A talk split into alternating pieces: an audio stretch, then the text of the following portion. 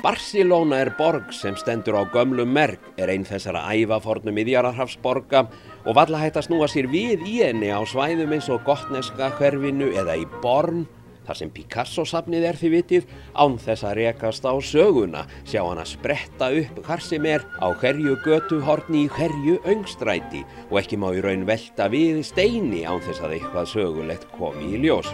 Á miðöldum var Barcelona höfuborgi Aragóns ríki, öðru helsta konungsríki hér á Spáni á samt Kastilíu og seildist til áhrifa og valda austur um allt miðjararhaf á Balearegjum, Sikilei, Sardiníu, Napoli og fleiri stöðum. Katalónska gotík má til að mynda sjá á domkirkjunni í Palermo, höfuborg Sikilegar. Spánarspjallari var á Sardiníu í höstleið og kom við í bænum Algero eða Alger á norðvestanverðri einni. Þar tala menn enn að einhverju leiti katalónsku og þar eru götu heiti í miðbænum á þeirri tungu, leifar þessa veldis Aragona og Katalóniumanna fyrir á tíð. En hið forna miðaldaveldi Barcelónumanna má helst sjá í bornhverfinu í Barcelónu sjálfri, í og í kringum Mungada stræti, þar sem kaupa hérnar byggðu háreist hús við sjávarkampin á 13. og engum 14. öld. Þar rýs líka Santa Maria del Mar, heilög Marar Marja eða Sjóvar Marja, hinn fallega 14. aldar kirkja sem byggð var á um 50 árum á mjög skömmum tíma fyrir kirkju að vera og er því mjög stíl hrein ekta katalónsk gotík. En hví er ég að þusum þetta í dag? Jú, eins og ég sagði, má valla velta við steini á þess að sagan kom í leitirnar eins og hefur nú gerst í Barceloneta hverfinu, beint fyrir framann born hverfið, þar sem fyrir áöldum var græn sjór en nú er meðal annars ein helsta baðströnd Barcelonubúa. Þar var verið að grafa fyrir bílagemslu á dögunum en undir eftirliti fordleifafræðinga frá sögusafni borgarinnar og viti menn í ljós kom bátsflag sem talið er vera frá 13. eða 14. öld, einmitt frá þinn tíma sem verslunar og siglingaveldi stendur hæst. En hvað er svona merkilegt við þessar fúnu fjalir?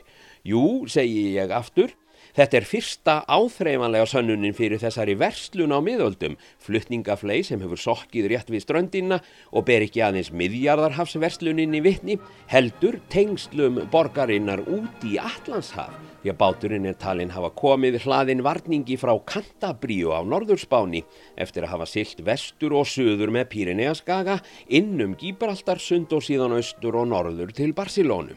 Slík sigling gæti ímist tekið aðeins tíu daga upp í þrjá mánuði.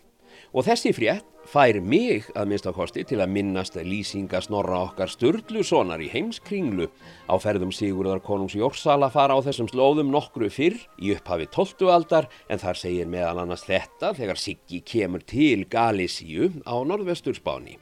Sigurður konungur fór eftir um vorið liðinu vestur til Vallands og kom fram um haustið út á Galísuland og dvaldist þar annan vetur.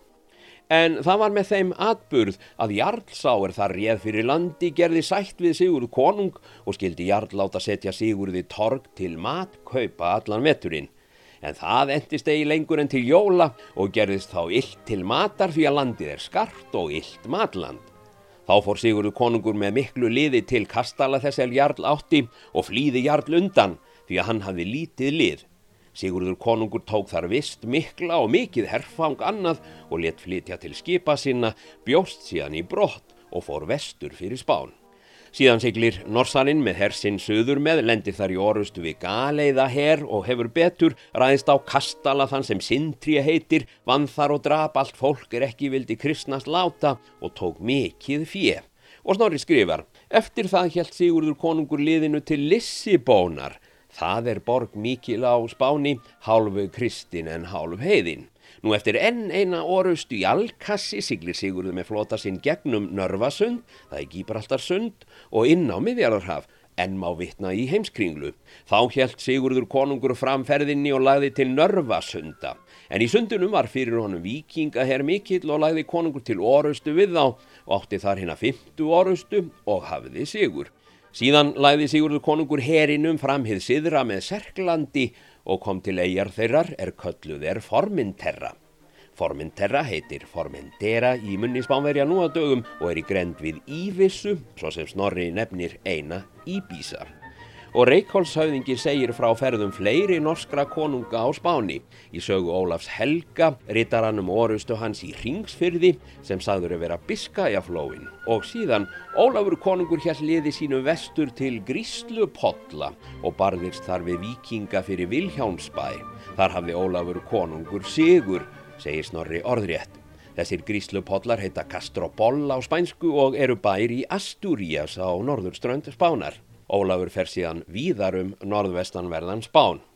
En því flýgur mér þetta í hug að báturinn nýfundni í Barcelónu er með norrænu lagi, er sem sagt ekki sléttbyrtur eins og venjan var og er við miðjararhaf, heldur súðbyrtur, það er með sköruð borð feld hvert á annað. Slíkur byrfingur mun hafa verið algengur á svæðinu frá norður Evrópu hingað suður til norðurstrandar Spánar og Portugals á miðöldum.